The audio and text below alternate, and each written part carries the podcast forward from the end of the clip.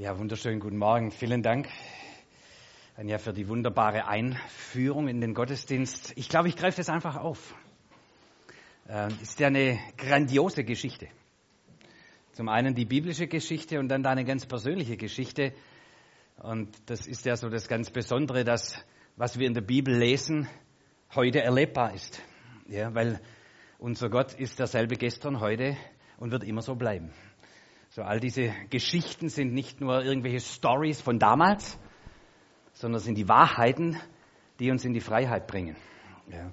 Und wir werden die Wahrheit erkennen, so sagt Jesus mal, und dann wird die Wahrheit uns frei machen. Also so habt so genauso ein offenes Herz wie Anja, so dieses offene Herz, diese Sehnsucht. Tu was, Herr, in meinem Leben. Ich will verstehen, ich will erkennen. Und in dieses offene Herz fällt Wahrheit, Offenbarung, und dann sehe ich die Welt mit anderen Augen und ich kann dann handeln wie dieser Mann. Ist ja schon eine herausragende Geschichte. 38 lange Jahre, sagt das Wort Gottes, kam er immer dorthin und wartete darauf, nicht nur, dass das Wasser im Teich Bethesda sich bewegte, denn sie glaubten, wenn das Wasser bewegt, dann ist Heilung da drin. Ja? Äh, Bad Bethesda, so, also ein Kurort. Und man geht ins Wasser und in dem Moment, wenn das Wasser sich bewegt, glaubten die Leute, wer zuerst reingehen, der wird gesund. War wahrscheinlich nicht so, aber das ist der Glaube versetzt Berge, wie ihr wisst. Also, die warteten drauf. Und jetzt sagte diese arme, fast glaube sogar Frau, oder? Ja? Mensch, der Mensch, der lag hier und sagt, 38 lange Jahre warte ich darauf, dass endlich mir jemand hilft dass ich dort reinkomme, dann würde ich gesund werden. Das müssen wir uns mal vor Augen stellen. 38 Jahre lang hoffst du, dass es irgendjemand gibt, der dir hilft, einen Schritt zu tun, dass du gesund wirst. Was für ein System. Was für eine Fokussierung, was für ein Gedanken, Mentalitätskonstrukt. Und jetzt kommt Jesus daher und sie klagt und sagt, oh, so ist es mit meinem Leben. Ich komme nicht raus, ändert sich nie, große Probleme. Und Jesus sagt zu ihr einfach, roll deine Matte zusammen, steh auf und geh heim. Geh aus deinem System, geh aus diesem Denken. Völlig, du bist völlig daneben. Ja, wo du dich darauf fokussiert hast, dass du denkst, so werde ich gesund, so wird mir geholfen, so komme ich in Freiheit, so kann ich wieder leben. Dieses System, wo du da drin bist, nimm dich gefangen, steh auf, geh raus aus diesem System, geh heim, du bist gesund. So, boah. Wie kann das passieren? Wie kann das sein? Weil der, der das Wort spricht, alle Autorität hat. Und er spricht, im Grunde gibt er der Frau die Erlaubnis, du musst nicht warten, warten, bis irgendwas geschieht, sondern was du erwartest, ist schon geschehen. Du bist frei, du bist heil, du bist gesund, du bist nicht mehr unter diesem System. Du musst nicht mehr warten, bis irgendjemand kommt und dir hilft, sondern steh auf, tritt heraus aus diesem System, aus dieser Lebensart, aus dieser Konditionierung, tritt heraus und fang an zu leben. Das ist das Evangelium, der Kraft der Evangel des Evangelium, dass Jesus die Autorität hat, dir zu sagen, fang an zu leben. Tritt heraus aus deinen Systemen, die dich krank machen, die dich kaputt machen, die dich zerstören, die dich eingrenzen, einengen. Tritt heraus und fang an zu leben, weil der es dir zuspricht, der alle Vollmacht hat im Himmel und auf der Erde. Der gibt dir die Erlaubnis. Autorität, Exousia, das griechische Wort heißt Erlaubnis. Und wenn der Höchste des Himmels und der Erde dir die Erlaubnis gibt, sagt, tritt heraus aus dieser Gefangenschaft, wer sollte das verhindern? Es ist eine unfassbare Geschichte. Und hier steht vor euch, äh, das ist nicht einfach nur eine Story in der Bibel, das ist Realität, das ist Wahrheit, das ist bis zum heutigen Tag Wahrheit. Hier steht jemand vor euch, zutiefst dankbar, dass ich aus so einem System aussteigen konnte um Christi willen. Weil Gott zu mir gesprochen hat. Äh, haltet das ein bisschen aus, so ein bisschen persönliche Geschichte. Weil vor vier Wochen, jetzt fast vier Wochen, ist meine Tante verstorben. Und ich habe letztes Mal von meiner Tante ihrem Kleiderschrank erzählt. Mögt ihr euch erinnern? Ähm, so, und diese Tante, die ist ja die letzte Überlebende von der Generation meiner Eltern. Ähm, ähm, 89 Jahre alt geworden und die ist jetzt verstorben. Und wir hatten nun die wundervolle Aufgabe, das alles zu regeln, meine Brüder und ich. Wir sind die nächsten Verwandten. Und wir durften jetzt nun diese ganze Wohnung ausräumen. Es war ja nicht nur ein Kleiderschrank, sondern eine Wohnung. Es war kein Messi, aber sie hat alles, alles, alles aufbewahrt. Wir fanden Rechnungen von 1937. Ja, ja wirklich jedes Bild, jede Dankeskarte, jede Geburtstagskarte, die sie irgendwann in ihrem Leben von irgendwo gerichtet hat, alles, was ihr Vater, Vater, das ist ein wichtiger Punkt, Bezug auf System, alles, was von ihrem Vater war, hat sie aufbewahrt, war nichts verloren, nichts, aber auch gar nichts. Ja. Jeder Schrank, jede Schublade war gefüllt mit Dokumenten und Dokumentationen und Erinnerungsstücken aus der 89-jährigen Vergangenheit. Es, es ist unfassbar. Und ich will da gar nicht so tief reingehen, das hat uns schon unglaublich bewegt, weil bewegt, meine Tante hat ihr Leben lang darauf gewartet, auf den einen Satz von ihrem Vater, ich liebe dich. Du hast alles recht gemacht. Oder ich, irgendeinen entlastenden Satz, du bist okay. Und dieser Satz kam nie in ihrem Leben. Und mein Opa ist jetzt über 40 Jahre tot, also ihr Vater. Und er hat gelebt in diesem Bewusstsein, ich muss es diesem System Vater recht machen. Wann werde ich endlich frei? Wann werde ich endlich entlassen? Das war die ganze Fokussierung ihres Lebens, alles zu bewahren für den Vater. Vater, habe ich es richtig gemacht?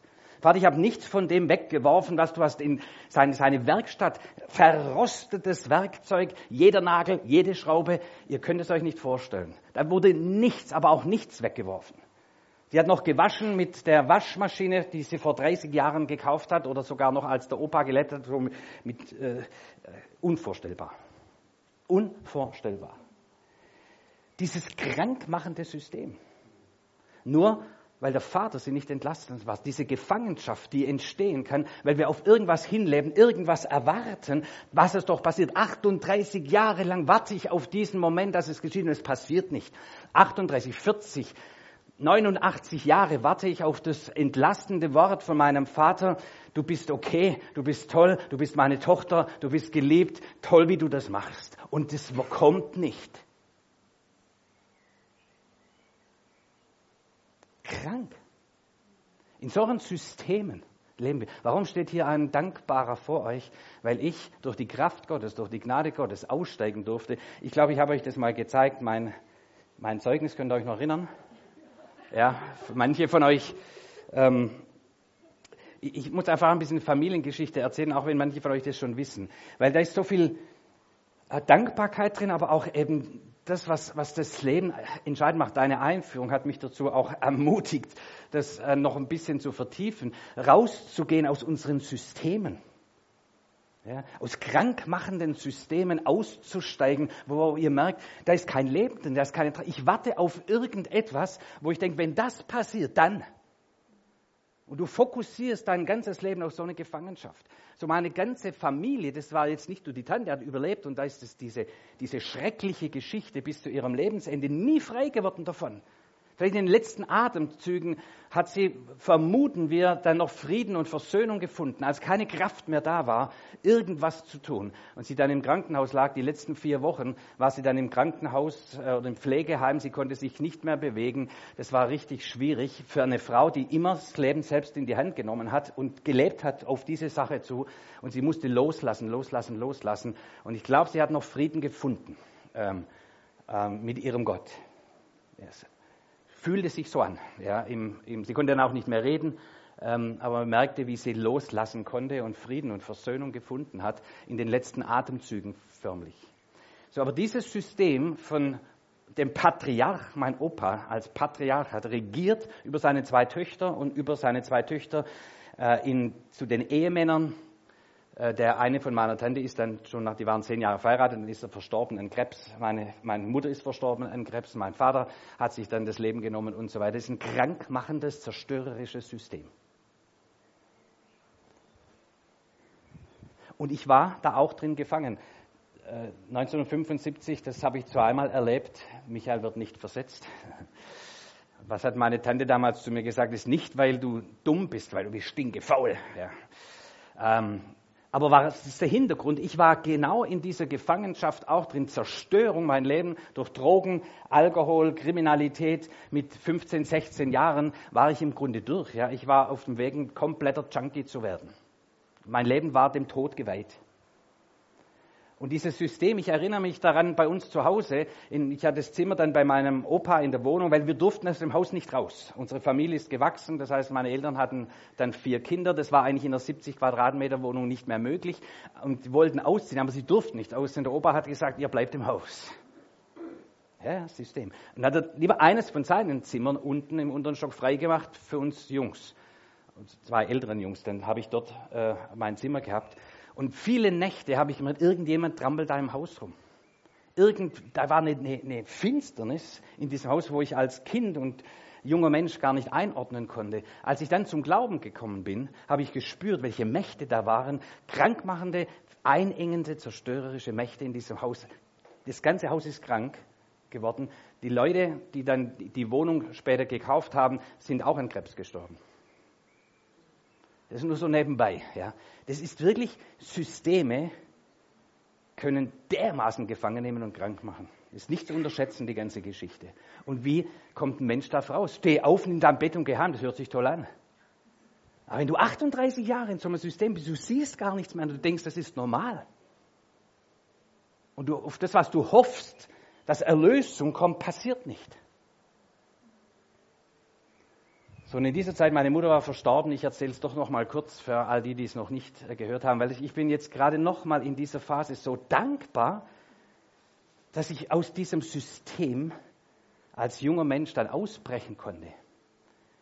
Ähm ich war dann in Drogen und so weiter, mein, meine Mutter war verstorben, ähm mein Opa hat noch gelebt, ja? ähm das ganze System war da. Und dann kam ähm, nach ein halbes Jahr nach meinem, nachdem meine Mutter verstorben war, kam ein CVM-Mitarbeiter zu uns, hat uns besucht, meinen Vater besucht. Äh, der war nicht da, dann hat er mit mir vor lieb genommen. Und es war so ein, so ein Wadenbeißer Gottes, ja, der Typ. Also, so, wenn, du, wenn du den äh, an der Kehle hast, dann kriegst du den immer los. Äh, so, der, der kam also gleich zur Sache und sagt, Michael, wie sieht es bei dir aus mit Gott? Ja. Und ich habe damals gesagt, was ich glaube, dass es Gott irgendwo gibt, aber es ist mir völlig egal, was der macht. Ich lebe mein Leben. Ich, mich interessiert nicht, was Gott von mir will. Dann kam mein Vater und ich kam aus der blöden Situation irgendwie raus. Zwei Wochen später kam er wieder, dieser Wadenbeißer. Diesmal wollte er nicht zu meinem Vater, sondern zu mir. Und er hat gesagt, Michael, dir geht's hundsmiserabel, du brauchst Hilfe. Der Heilige Geist hat mir das gezeigt. Und er sagt, der Typ hat einen an der Klatsche her. Ähm, aber so wenn der mal den Fuß in der Tür drin hat, so kriegst die Tür nicht mehr zu. Ja. Also mir blieb nichts anderes übrig, als sagen, also gut, dann höre ich mir mal an, was du zu sagen hast, habe ihn in mein Zimmer genommen ähm, und lange Geschichte auf jeden Fall. Er hat auf mich eingeredet, äh, eine halbe Stunde lang, wie schlecht es mir ginge. Und ich habe gesagt, ah, mir geht's nicht alles gut und dir geht schlecht und ich weiß das ganz genau und du brauchst Hilfe. Und, und plötzlich kam Gott ihm zur Hilfe. mein Zimmer wurde erfüllt mit einer Atmosphäre von solcher intensiver Liebe. Das, das, war unfassbar. Tränen liefen mir übers Gesicht und ich konnte nicht, am Grab meiner Mutter konnte ich keine Tränen vergießen. Ich war so hart und kalt und gleichgültig durch die Drogen auch und diese ganze Lebensstil. Ähm, und da, da plötzlich war die, änderte sich die Atmosphäre. Und das übrigens nebenbei gesagt, ich glaube, das liegt daran, dass hier Gottes Wirken so aktuell war, weil ein älteres Ehepaar die meine Mutter noch zum Glauben geführt hat von der Methodistengemeinde. Zu, der hat meine, zu denen hat meine Mutter gesagt, bitte versprecht mir eins, betet jeden Tag für meine vier Buben. Ja, wir waren vier Jungs. Und dieses ältere Ehepaar hat es getan über 30 Jahre lang, bis sie verstorben sind. Jeden Tag für uns gebetet. Und ich war nach einem halben Jahr weich gebetet. In diesem Moment war die, die Atmosphäre, oder der Himmel war in meinem Zimmer. Ich wusste nicht, wie mir geschieht. Alle Worte, alle Diskussionen, alle Argumente, alles Wadenbeißen hat nichts gebracht. Aber als die Liebe Gottes den Raum gefüllt hat, dann erweichte mein Herz und ich ging zu meinem Schreibtisch, holte eine Streichholzschachtel raus, warf sie auf den Tisch und sagte, das ist mein Problem. Da waren fünf Gramm schwarzer Afghane drin und ein LSD-Trip. Und dann habe ich das hingeworfen und gesagt, das ist mein Problem. Und dann sagte er, ja gut, und weiter? Und dann habe ich ausgepackt. Alles raus mal aus meinem Herzen, was mich so beschwert hat was da eigentlich drin war und ich vorher gar nicht so richtig gemerkt habe, was da eigentlich so in mir sich angesammelt hatte. Aber in der Atmosphäre der Offenbarung der Liebe Gottes erkennst du dich. Ja? Und ich habe ausgepackt, ausgepackt. Und dann hat er gesagt, Michael, Gott will mit dir ganz neu anfangen. Ja? Und er hat mir Geschichten erzählt, wie Menschen frei geworden sind durch die Kraft des Evangeliums von Jesus. Und da war so ein bisschen, bisschen Glauben. Ja, das braucht ja nicht viel. Jesus sagt mal, wie ein Senfkorn, das reicht. Ja, so ein bisschen Glauben. Durch diese Erfahrung, diesen Moment, diese Erzählungen, so ein bisschen Glauben war da. Und ich sage, ja gut, okay, was muss ich tun? Und er sagt, lass uns niederknien. Jesus hat zugehört. Jesus ist bereit, dir alles zu vergeben. Lade ihn ein, in dein Leben zu kommen. Und der Herr, wichtig, der Herr und der Erlöser in deinem Leben zu sein. Der Herr und der Erlöser. Und er hat gesagt, gut, wenn es weiter nichts ist, das mache ich. Ich probiere es aus. ich probiere es aus. Dann hab, sind wir niedergekniet, ich habe auf Schwäbisch gebetet. Ähm, und der Herr hört Schwäbisch. Weil es ist, wir Schwaben können alles nur nicht Hochdeutsch, also von daher muss er uns auch in Schwäbisch hören. Ähm, und wir, ich nieder, nieder, ich habe gebetet und gesagt, Jesus, komm du in mein Leben und sei du mein, vergib mir alles, was ich getan habe. Und sei du der Herr in meinem Leben. Das Wichtige, außer das habe ich gar nicht geschnallt, wie wichtig das ist. Sei du der Herr. In dem Moment. Was wie eine befreiende Aktion. Diese Dunkelheit, diese, diese Schwere, diese, diese Bedrücktheit, die ich vorher gar nicht so richtig wahrgenommen hatte, aber plötzlich merkte, wie die von mir ging und es so eine Leichtigkeit kam. Und ich war frei in dem Augenblick, frei von vier Bindungen. Ich konnte raus aus diesem System Drogen. Ich habe seither nie wieder Drogen genommen. Nie wieder. Ich, ich brauchte es nicht, es war weg. Ja, die Macht, war ich konnte raustreten aus diesem System von fast jeden Tag Drogen zu nehmen. Und, und gefangen zu sein in diesem System, immer mehr zu haben, immer noch einen besseren Kick und noch einen höheren Kick und noch was ausprobieren, noch was ausprobieren. Von Lüge und Lüge und Sucht sind immer Geschwister. Ja, wer, wer süchtig ist, wird immer lügen. Ja? Aber mit der Zeit, wenn du in dem System bist, dann wirst du auch nicht mehr unterscheiden können zwischen Wahrheit und Lüge. Selbst nicht mehr unterscheiden. Ich wusste nicht mehr, sage ich jetzt die Wahrheit, ist es wirklich passiert oder nicht? Ja? Ich konnte nicht mehr unterscheiden zwischen Lüge und Wahrheit. Und dieser Lügengeist war weg. Ja? Jetson. Ich hatte immer wieder Jetsons-Anfälle. Es kam einfach über mich und ich war nicht mehr Herr meiner selbst. Beinahe zwei Menschen hätte ich umgebracht in dieser Situation. Einmal meinen Bruder beinahe erschlagen, kam gerade noch irgendwie mein Vater dazwischen. Und zum anderen Mal bei einer Party mit einem Bierkrug hätte ich beinahe einen erschlagen. Da haben mich die Freunde noch irgendwie aufhalten können. Ähm, so ein Jetzern. Von diesem Tag an weg, nie wieder. Meine Kinder haben jetzt erst in dem Urlaub gesagt, was, du warst mal Jetzern? Wir haben dich nie Jetzern nicht erlebt, nie. Ähm, sie sagen nicht mir zur Ehre, sondern diese Freiheit. Ja, und von pornografischem. Ja, das ist ja so eine Männerkrankheit. Ähm, äh, haben ganz viele von uns. Ja. Also nur, dass ihr es wisst. Ähm, das, ähm, aber das kommt auch zu einer Gefangenschaft und irgendwann musst du es tun. Ja, so war es bei mir schon mit 16 Jahren. Ja. Jeden Tag, ja, jeden Tag. Und es war seit diesem Tag nie, nie, nie, nie, nie wieder. Nie wieder. Es war so wie, tritt heraus aus diesem System. In dem Moment, und als ich dann erlebt habe, auch die Fülle des Heiligen Geistes, spürte ich sehr viel mehr diese Mächte, die da in diesem Haus waren, aber auch, wie ich heraustreten konnte und sagen, nein, ihr kriegt mich nimmer. Ich gehe nicht mehr unter dieses System. Ich bin in dieser Freiheit, die Christus mir erworben hat, und in dieser Freiheit lebe ich. Das nächste Zeugnis war zwei volle Noten besser. Nur um Christus willen. Ich habe immer noch keine Hausaufgaben gemacht, gebe ich zu. Aber nur die Erkenntnis, ja, raus aus diesem System, raus aus diesem Todesdruck, aus dieser ganzen Gefangenschaft und dass ich regelmäßig zur Schule ging. Das war vorher auch nicht der Fall.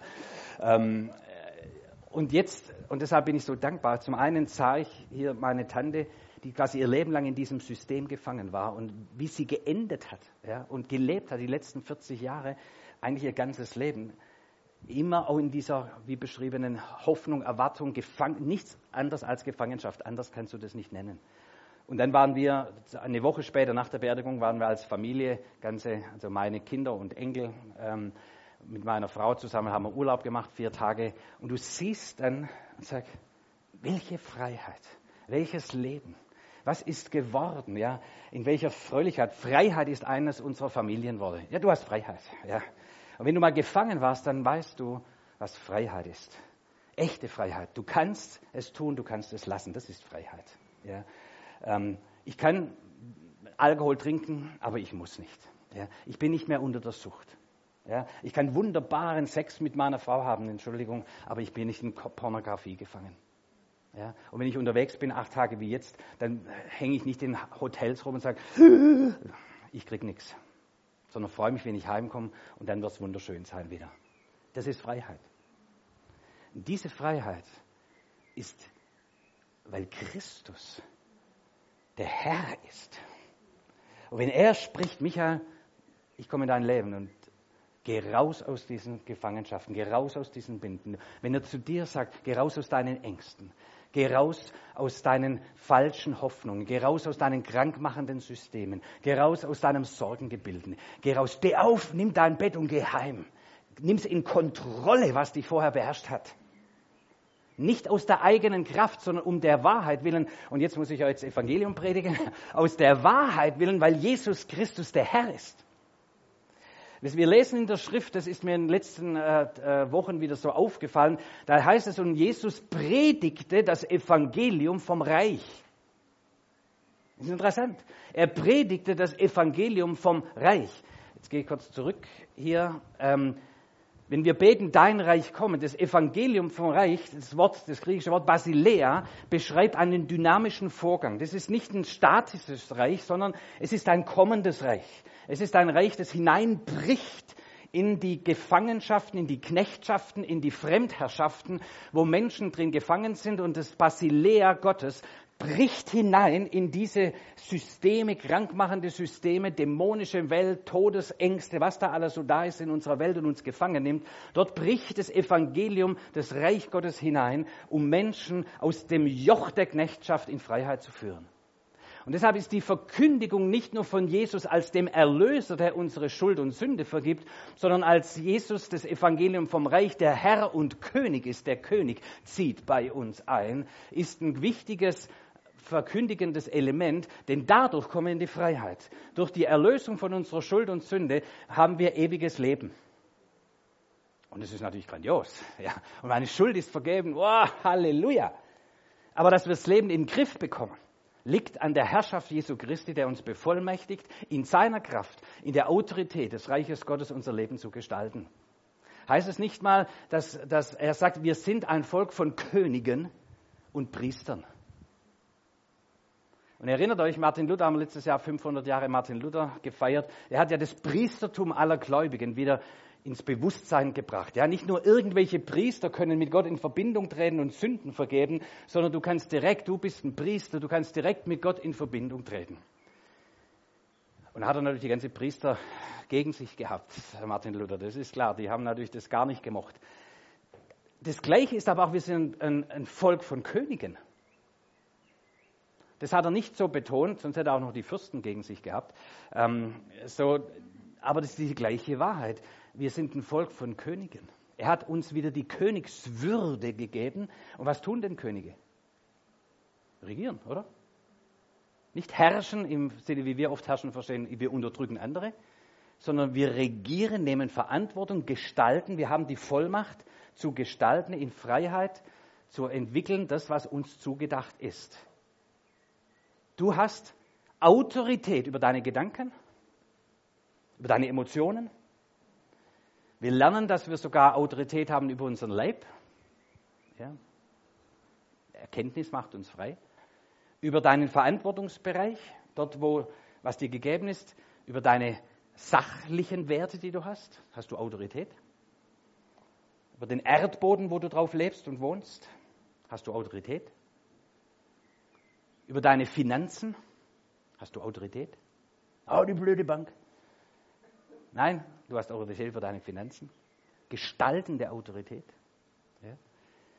Und so weiter und so weiter. Das heißt, alles, was zu deinem Verantwortungsbereich gehört, hast du die Berechtigung und die von Christus geschenkte Vollmacht zu regieren, zu gestalten. Ist das, nicht neu, gell? Nö, nö, nö, nö. Gut so erstaunt. Oder müde. Ähm, lass uns das Sendungswort Jesu mal noch mal ins Bewusstsein kommen. Das heißt, die erste Predigt, die Jesus gehalten hat, als er anfing zu verkündigen, er war ja in der Wüste, hat dort Gott erlebt, Widerstand, äh, dem Teufel widerstanden und so weiter. Und dann kam er in, das, in der Kraft des Heiligen Geistes äh, nach Jericho und verkündigte dort zum ersten Mal. Man reichte ihm die Schriftrolle, so wie das üblich war damals, und er fand die Stelle, heißt es, wo geschrieben steht. Ähm, und die Stelle, die er fand, wo geschrieben steht, war Jesaja 61. Äh, ich lese es euch mal vor. Äh, da steht, der Geist des Herrn ist auf mir, weil der Herr mich gesalbt hat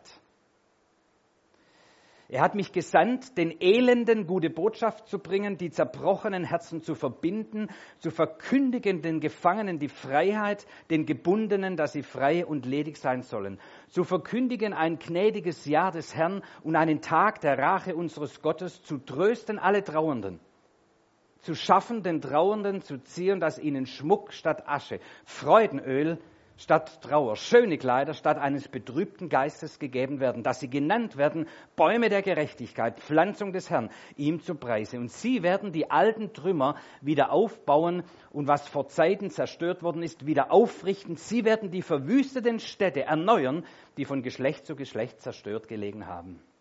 Und dann sagt Jesus, als er das gelesen hat, dieses Wort ist heute vor euch in Erfüllung gegangen. Und er bringt sich in Verbindung. Im Grunde sagt er, das ist mein Sendungswort. Das ist mein Sendungsauftrag. So wie ich heute vor euch stehe, sagt Jesus, das verkörpert sich, diese Wahrheit verkörpert sich in mir. Ich bin gekommen, um genau diese Dinge zu tun. Die Elenden werden gute Botschaft hören. Und lass mich kurz die Klammer aufmachen, dass Jesus sagt mal, wie mich der Vater gesandt hat, so sende ich euch.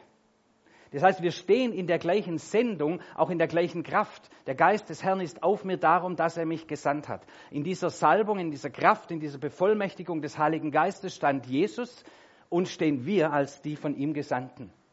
Und in dieser Kraft passiert Folgendes, sagt die Elenden, die hoffnungslos sind, die sagen, das ist doch nicht anders. Hopfen und Malz verloren bei mir. Die hören die gute Botschaft, nein, es wird anders.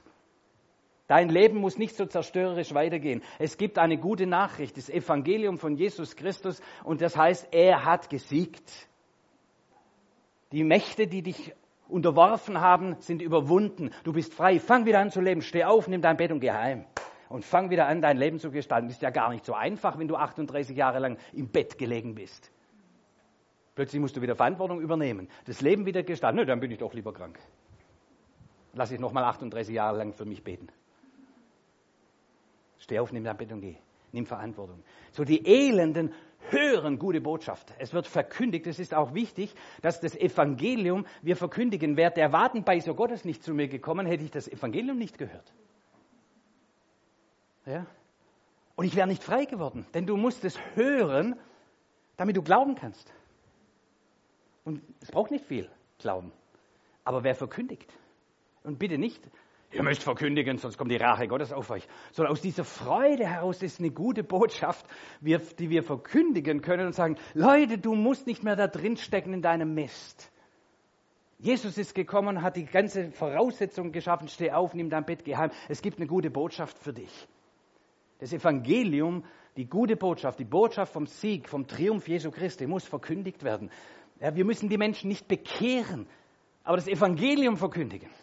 Ein großer Unterschied. Nehmen Sie in den Schwitzkasten, bekehre dich. Ja, das gelingt selten. Ja. Und es hätte er auch nicht geschafft, der Wadenbeißer. Wäre nicht die Offenbarung da gewesen. Und die, die Verkündigung des Evangeliums in dieser Offenbarung des Heiligen Geistes und mir gehen die Augen auf und sagen, okay, dann probiere ich das aus. wenn es so ist? Verkündigen. So, und dann auch interessant, den Gefangenen predigen, dass sie frei sind.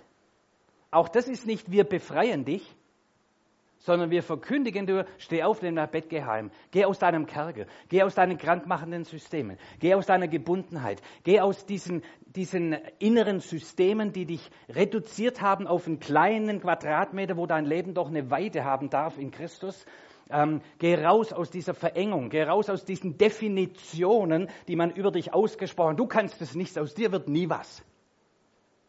Erst gestern wieder mit jemandem gesprochen, wo es sozusagen vom Vater dieses Wort auf ihr gelegen hat, aus dir wird nie was. Und bis du da rauskommst in psychologischer Betreuung und hier zu hören, du bist frei, diese Definitionen sind für dich nicht gültig, sondern du wirst genannt Bäume der Gerechtigkeit, Pflanzungen des Herrn. Deine Eltern haben geglaubt, sie haben dich gepflanzt, aber eigentlich hat der Herr dich gepflanzt. Denn du bist eine Gabe Gottes. Und deine Eltern haben sich zur Verfügung gestellt, dass die Gabe Gottes durch sie zur Entfaltung kommt. Aber du bist eine Pflanzung des Herrn. Hast du das gewusst? Du bist eine Pflanzung des Herrn. Gott selbst hat dich gepflanzt. Puh, das, das ist so, so eine tiefe Identität. Wer will mich aus den Händen Gottes reißen? Er selbst hat mich gepflanzt. Den Gebundenen, die so falsch definierten, die dieses im Hirn haben und reduzieren sich auf irgendwelche Dinge. Das kannst du nicht, das bist du nicht, aus dir wird nie was werden. Vergiss es doch, du bist eine Frau, das geht sowieso nicht, ja. Bam, bam, bam, bam, bam. All diese Definitionen. Wer aus diesem Dorf kommt, aus dem wird sowieso nichts. Was kann schon aus Bethlehem oder Nazareth Gutes kommen?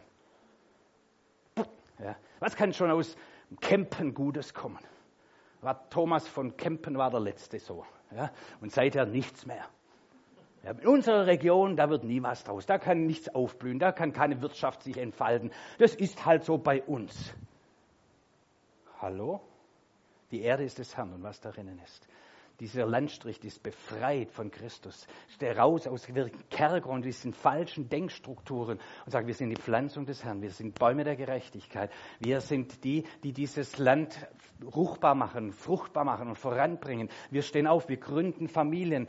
Äh, hat das ja erfolgreich unterwegs. Äh, wir gestalten und bauen und entwickeln und werden das Land ähm, fruchtbar in die Fruchtbarkeit führen. Alle Definitionen, die sind, sind nicht wahr. Wir hören auf die Definitionen Definitionen Gottes.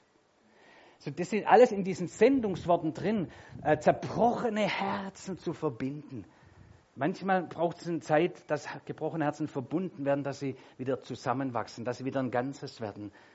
Dass diese Divergenzen, die da sind, die Abspaltungen, die wir haben, dass es wieder integriert wird. Ja, dass wir eine ganze Persönlichkeit werden, eine in sich runde, gesunde Persönlichkeit. Verbundenes Herz. Denn aus dem Herzen fließt das Leben. Achte auf dein Herz. Daraus fließt das Leben. Wenn das Herz zerbrochen ist, kaputt ist, verletzt ist, dann fließt Verletzung von uns aus und schafft mehr Verletzung bei anderen. Aber zu verkündigen, dass die Herzen verbunden werden, geheilt werden. Traurigen zu trösten. Was, wenn du dann so am Grab stehst? Da ist ein Goethe-Zitat irgendwie zu wenig. Und dann betest du, der Herr ist mein Hirte. Und du spürst die Kraft, die in diesen Worten des Evangeliums sind. Ja. Und die trösten wirklich.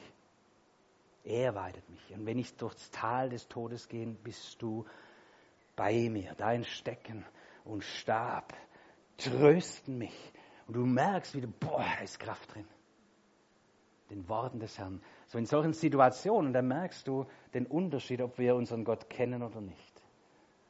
Ob wir nur Mechanismen gelernt haben, die wir runter zitieren, oder ob das lebendige Wort in uns gewurzelt ist. Alte Trümmer wieder aufbauen, zerstörte Städte erneuern, das begeistert mich natürlich als Stadtreformer. Ähm, es hört nicht auf beim Persönlichen. Ja, es hört nicht auf beim Persönlichen auch Generationen, Familien, äh, zerstörte Städte, wo es über Generationen brachgelegen ist und so weiter. Ähm, Heilung, Befreiung, Wiederherstellung. Das ist das Evangelium von Jesus Christus. Und ich habe das so heute auf dem Herzen, ähm, eigentlich dort den Schwerpunkt auch in unser Herz wieder neu zu legen. Wir dürfen nicht aufhören, das Evangelium vom Reich zu verkündigen. Ja, von der Herrschaft Jesu Christi. Denn das führt zur Freiheit, die uns überhaupt erst in Gestaltungskraft bringt. So, noch ein paar Minütchen, nämlich mehr Zeit. Viele Folien übersprungen. Wenn wir das verstanden haben, dass wir erlöst sind, das war jetzt nicht mein Schwerpunkt, aber dass wir unter der Herrschaft Jesu Christi nicht mehr in Gefangenschaft von irgendwelchen anderen Machthabern sein müssen. Werdet nicht wiederum eines Menschen Knecht. Werdet nicht wiederum Knecht eines Systems, eines Zerstörens. Wenn wir das verstanden haben, und manchmal muss man immer wieder raus aus dem, ja, manchmal greift das alte System nach uns. Ja. I'm no longer a slave to fear. So manchmal muss man das sagen, oh, no longer, no longer, ja, weil ich bin wieder in Sklavenmentalität verfallen, wieder in die alten Systeme, wieder in die alten Muster verfallen. Und Gott sei Dank gibt es einen Gottesdienst und ein Lied, yes, yeah, no longer, no longer, no longer. Und wir steigen wieder aus und sagen, nein, ich weiß, wer ich bin, I'm a child of God.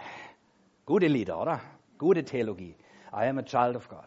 Und du nimmst die Lieder mit und du predigst dir selbst die Lieder, singst sie dir vor. I am a child of God, nicht no longer a slave, nicht mehr in Knechtschaft.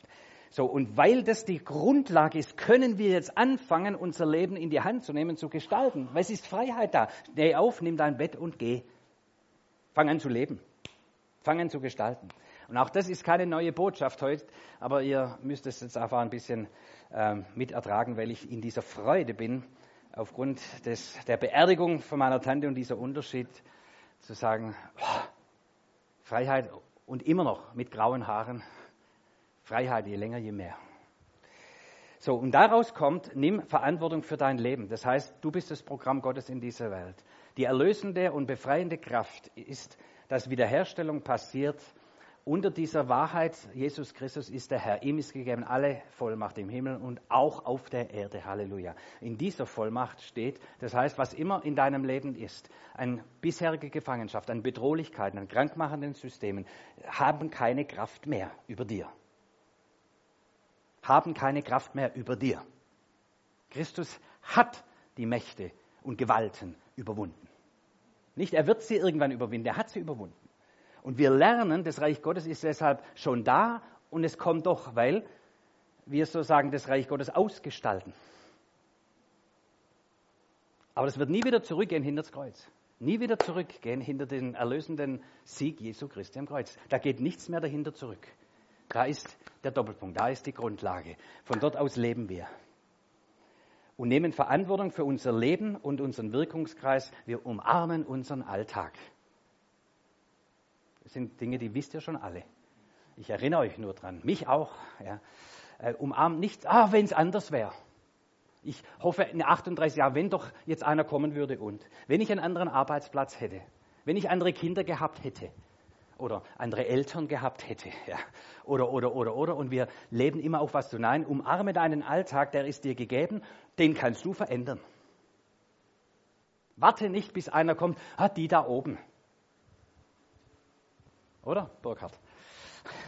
Der kann euch da Geschichten der Wahrheit erzählen. So, umarme deinen Alltag ist dann nur, was wir integrieren, können wir verändern was wir annehmen, können wir verändern. Wenn wir immer dagegen sind, werden wir nichts verändern können. Das bleibt immer unser Widersacher. Ja? So, wenn du es annimmst, das ist Teil meines Alltags, nicht gut, aber es ist Teil meines Alltags, so was mache ich draus. Ja?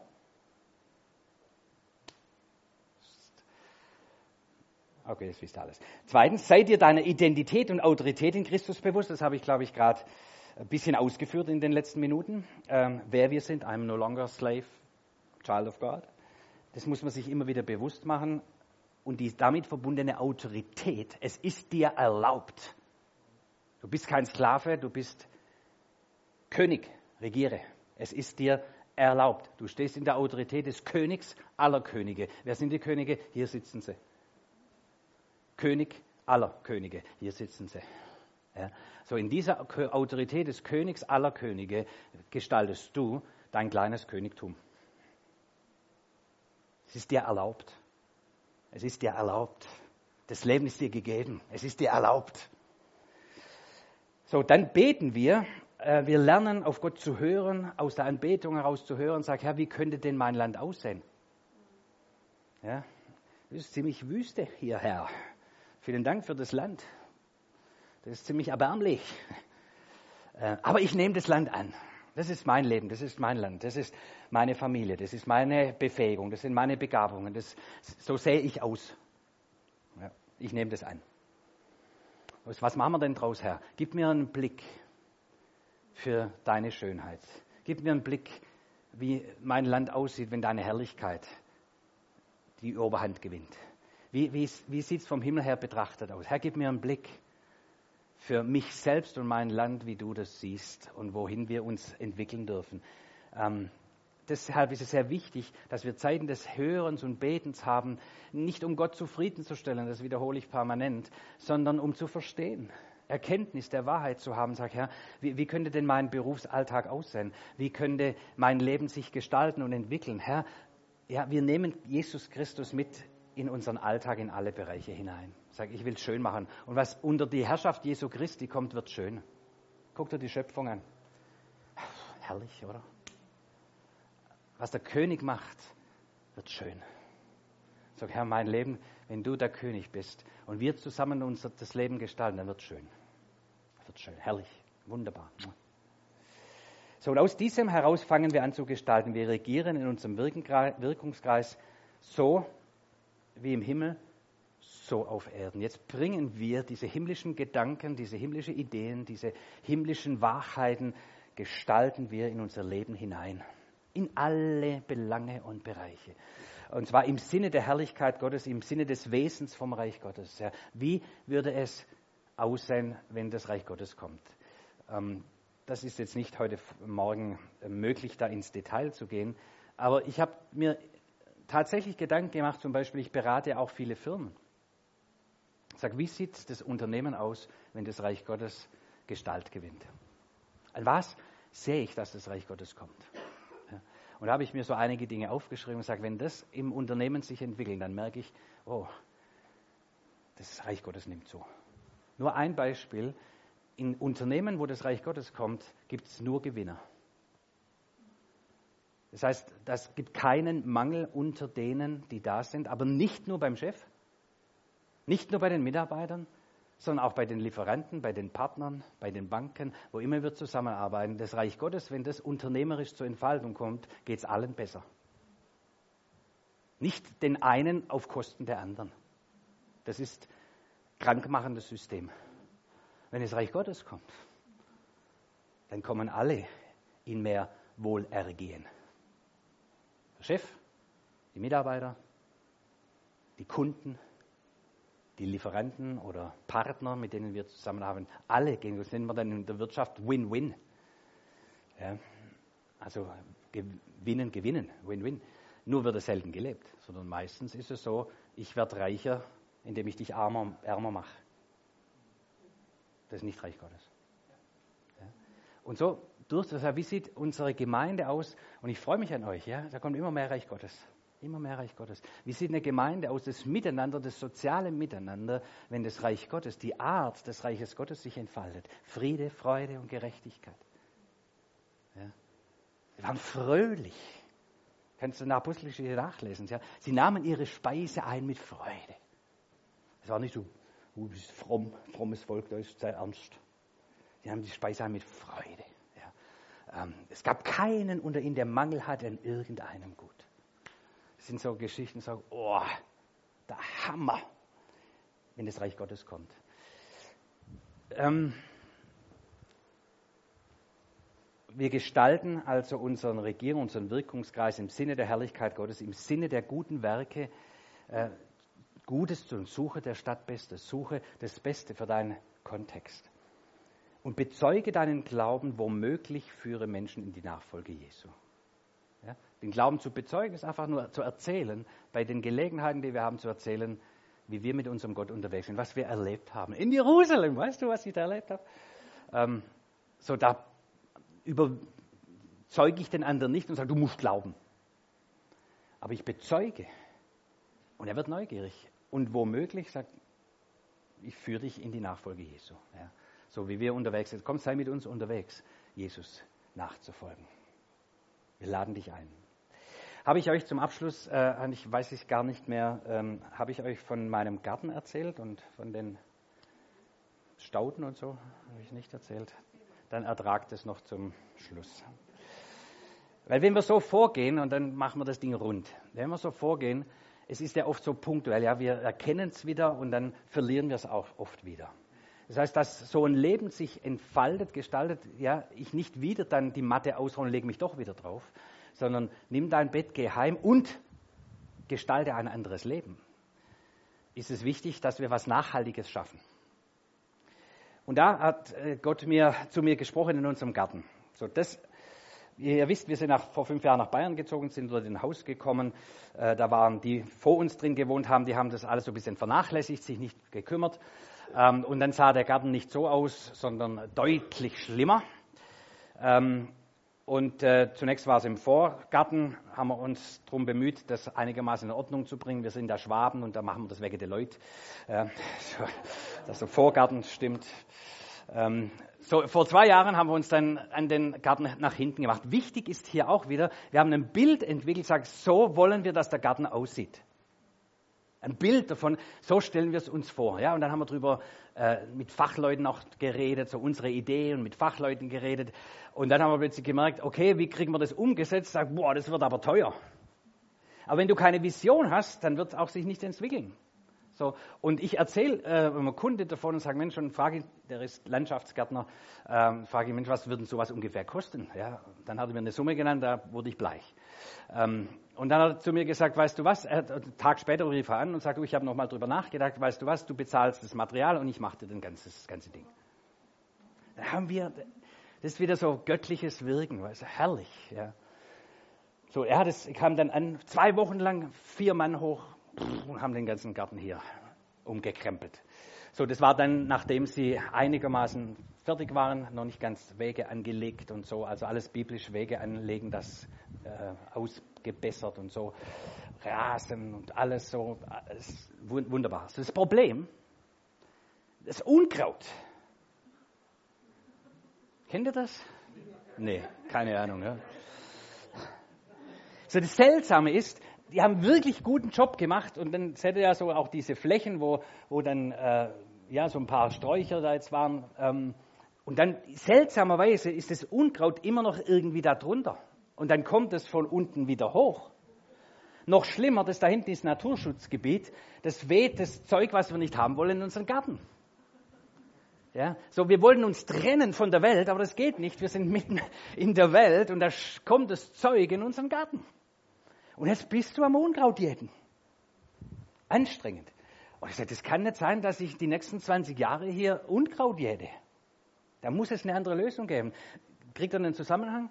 So manchmal Haltungen in unserem Herzen, in unseren Gedanken, Lebensarten und du bist dann wieder im Gottesdienst und sagst, oh Herr, vergib, ja, boah, ich habe wieder ja, falsch gelebt und dann bringen wir es wieder in Ordnung, wieder ein bisschen Unkraut rausgezogen äh, und dann irgendwann wirst du müde. Und dann du, ach, lass wir es wuchern den Porno-Scheiß. Ja? Und pff, das nimmt unglaublich schnell überhand. Es gibt einen Trick. Staudenpflanzen. Wir haben Stauden gekauft. Im Vorgarten haben wir schon, wir haben kaum noch Unkraut im Vorgarten. Ja, ja, wirklich. Ja, ja. Also zehn Minuten in der Woche, mehr brauchst du nicht. Dahinter haben wir es angefangen, das ist ja größer, sind 400 Quadratmeter in Summe. Ähm, Stauden, wir haben Dutzende von Stauden gekauft. Ja. Viel zu viel, das merken wir jetzt, wo sie wachsen. Ähm, und Stauden gepflanzt.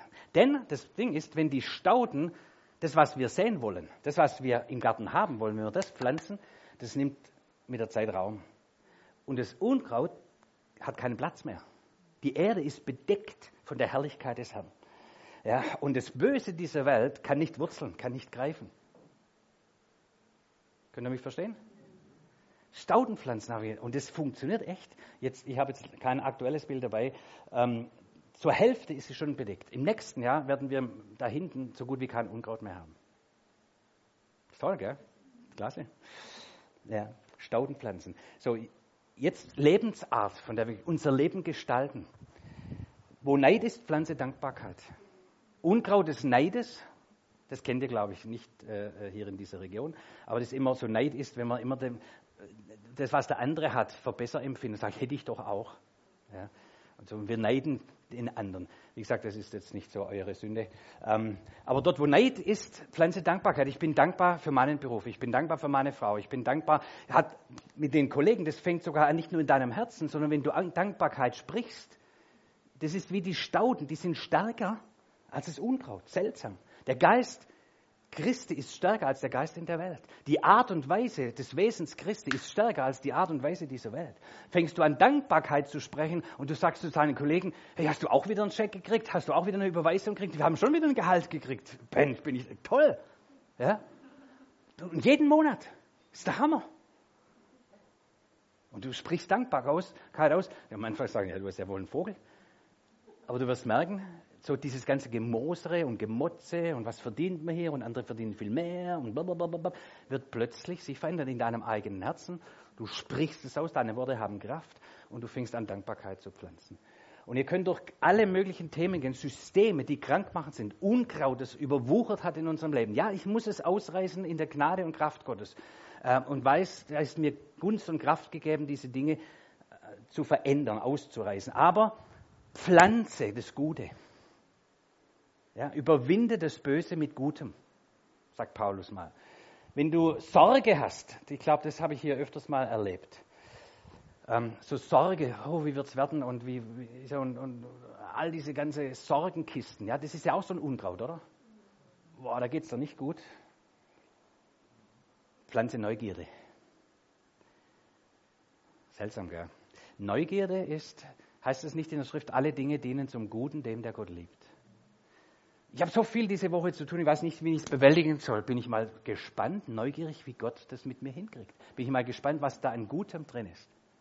Ist ja, ist ja spannend.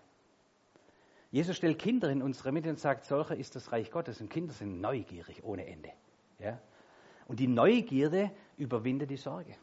Und du findest jede Staude in der Schrift gegen das Unkraut. Was immer dein Unkraut ist, in deinem eigenen Leben, in deinem Kontext, in deinem Verantwortungsbereich, du findest immer eine biblische Heilpflanze dazu.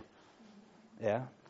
Äh, eine Staude, die du pflanzen kannst, eine Lebensart, die du pflanzen kannst. Und das ist zu gestalten, Verantwortung zu übernehmen und zu gestalten in deinem Hirn, in deinen Emotionen, ganz bewusst zu pflanzen. Im Sprechen, im Umgang mit Situationen. Ja, wir üben das an, wir pflanzen, pflanzen und du wirst merken. Du kommst in immer mehr Freiheit, du hast immer weniger Not, Unkraut auszureißen. Du wirst deine Energie verwenden, dich zu freuen an dem, was da wächst, an Dankbarkeit, an Großzügigkeit und all diese Eigenarten Gottes. Okay? So kommt das Reich Gottes. So verändert sich die Welt. Bis das Wort sagt, es wird eines Tages so sein. Und natürlich auch durch das Kommen Christi, wo das vollendet wird. Aber es wird so sein, dass die Herrlichkeit des Herrn die Erde bedeckt, wie Wasser das Meer bedeckt. Alles wird schön. Alles wird schön. Komm, lass uns dafür sorgen, dass Kempten so richtig schön wird im Sinne der Herrlichkeit Gottes. Unser Leben, unser Reden, unser Miteinander, unser Gestalten, wo immer wir sind. Steh auf, nimm dein Bett, geh heim und gestalte dein Leben in der Kraft des Heiligen Geistes, im Wesen Christi und mit der Art und Weise, wie Jesus gemäß wir leben und handeln. Amen.